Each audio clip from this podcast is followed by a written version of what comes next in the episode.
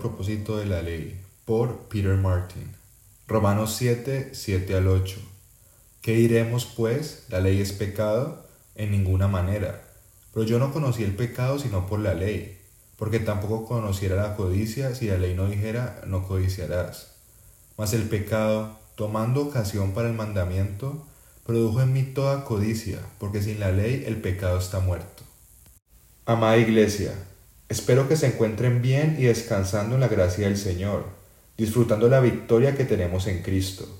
Queridos hermanos, quería empezar por preguntarles si alguna vez han sentido una carga de culpa por tu pecado o has sentido que estás bajo la maldición de Dios.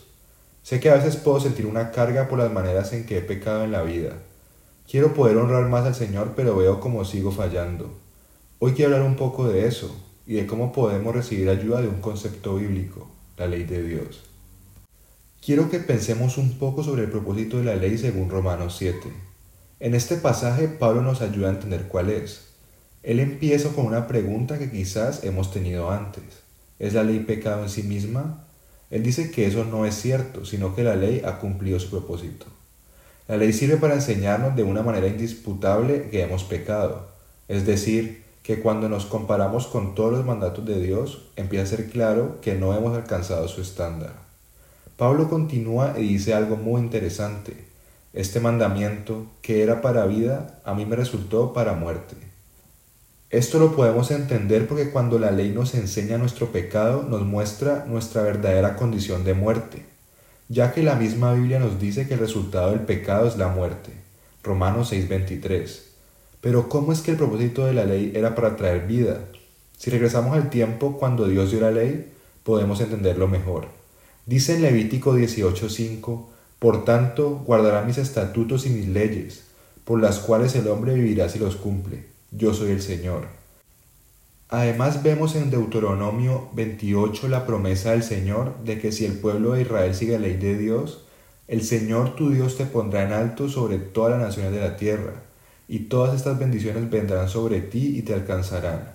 La ley de Dios fue puesto con el diseño de que el pueblo de Israel le siguiera, y esto les diera vida y bendición de Dios. Pero todos sabemos qué pasó. Israel nunca pudo seguir la ley y al final recibieron muerte y maldición lo que era para la vida resultó en la muerte. Sabemos que la historia no se acabó ahí. Dios nos envió uno que sí podía seguir la ley. Jesús vino como Dios, encarnado y cumplió toda la ley. Por fin había alguien que merecía la vida y bendición prometida en la ley. Pero eso no fue lo que recibió. Al final de su vida, él recibió muerte, condenación y maldición, pero no porque no haya cumplido la ley, sino porque tomó nuestro lugar y recibió la condenación y maldición que nosotros merecíamos. Entonces, si tú luchas con vivir bajo la carga de la culpa del pecado o de la maldición de Dios, te quiero animar a que descanses en la obra redentora de Cristo. El propósito de la ley de traer culpa y maldición es para apuntarte a Cristo para que recibas su don de perdón y vida. Entonces, hermano, descansa en Él, deleítate en Él Disfruta de la vida y bendición que viene a través del sacrificio de Cristo en la cruz por ti, y así encontrar a través de la ley la muerte que te lleve a la vida eterna.